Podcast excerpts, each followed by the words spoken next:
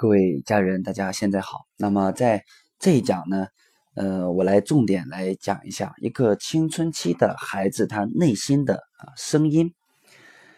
嗯，那现在我变换成青少年的角度啊，来来讲一下啊，到底青春期的孩子内心里面是一个什么样的情感需求？啊，那开始了啊，转变成青少年的角度。我最需要的是感到被爱、被重视，不管我看起来有多蠢，我需要某个人相信我，因为我不总是相信自己。坦白的说，我常常感到自己很糟糕，我感到自己我不够强壮、不够聪明、不够英俊、不够漂亮，不足以让任何人都真的喜欢我。有时候我感到我做的每一件事情。我我有时候我能感到我能抵抗全世界，我对每件事情都感觉很强烈。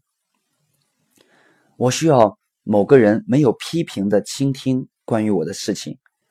当我失败的时候，失去朋友，或者是输了球赛的时候，我感到好像整个世界都崩溃了。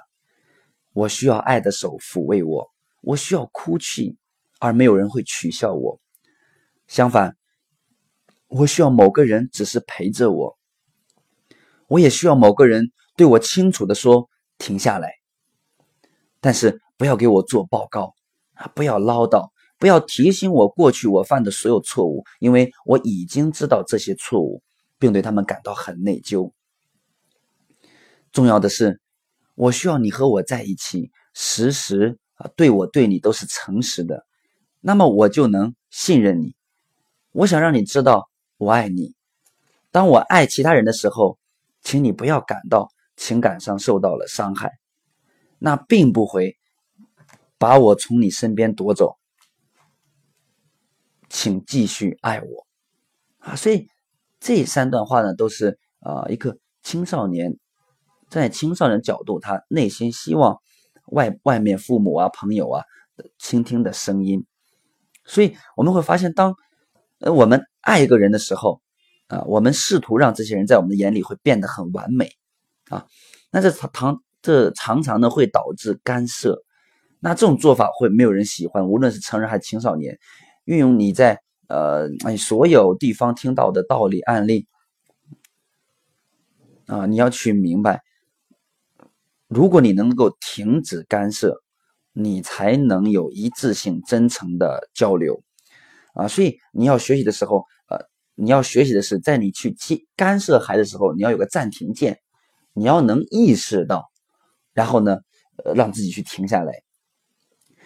所以你要知道的是，当青少年能够处理依赖，能够处理这种依赖、独立、相互依存等问题，当他们能显示出一个高自尊，知道如何一致沟通的时候，他就已经成功的完成了青春期的旅程。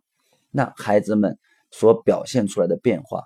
可能意味着啊与父母关系的转变，所以呢，呃，这也反映出了一种希望与父母结成个团队来共同工作的意愿，就像我们之前讲出来的共赢，对不对？呃，所以在这里也建议啊，在孩子青春期结束的时候，呃，我作为父母呢，可以为他去举办一个聚会啊，嗯，比如在一个酒店呐。那对吧？呃，自己的邻居呀、好朋友啊都过来，呃，这个聚会呢是一种仪式啊，成人的仪式，它的目的是很清楚的去确认父母和孩子之间的新位置。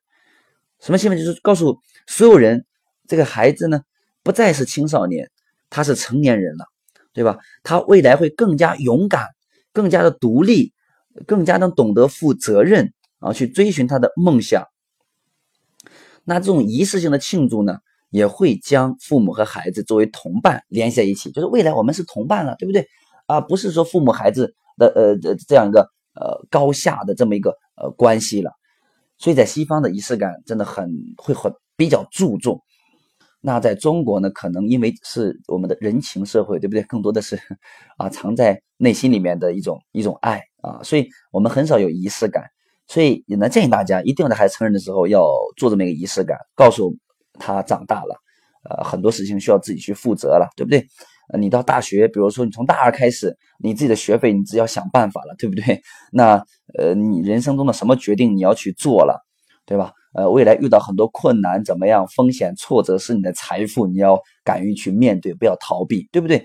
就这样的一个仪式，会给到孩子这些啊，这种高自尊的感觉啊，然后呢，他他会学会或勇于的去负责任，敢去冒险。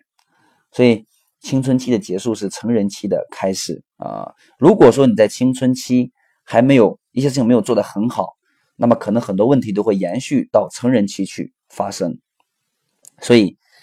嗯，在青春期，我们的最后一讲，希望我们的父母一定要在孩子青春期给他们更有启迪性的指导，啊，只有这样的教育方式才能造就出优秀的年轻人。